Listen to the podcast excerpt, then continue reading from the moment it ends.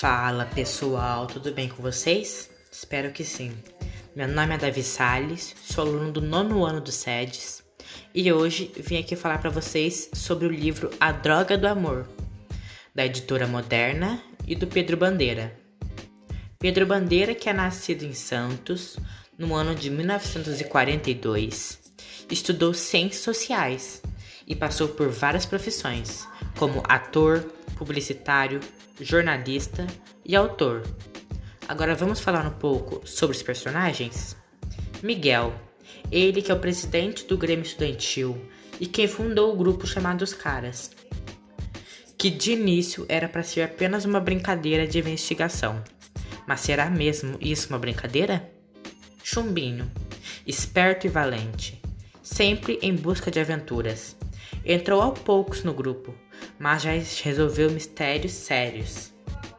Magri, a única menina do grupo, é a melhor atleta do colégio.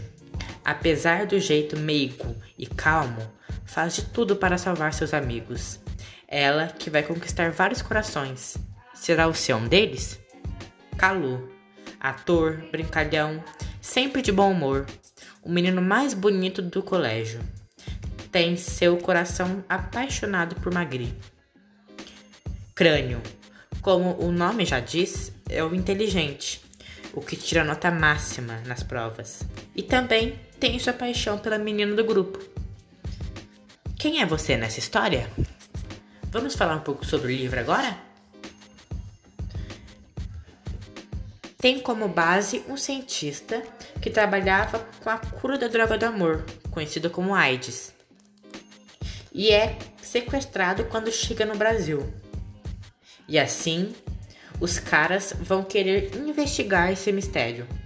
Porém, Magri estava fora do país e recebeu um recado de Chumbinho sobre três fatores importantes: o sequestro dos cientistas que eles iam investigar, a fuga do Dr. QI, que é o antigo vilão deles, e o grupo que foi desfeito, pois Calu, Miguel e Crânio estavam apaixonados por elas e eles tinham medo de que essa droga do amor acabasse com a amizade deles.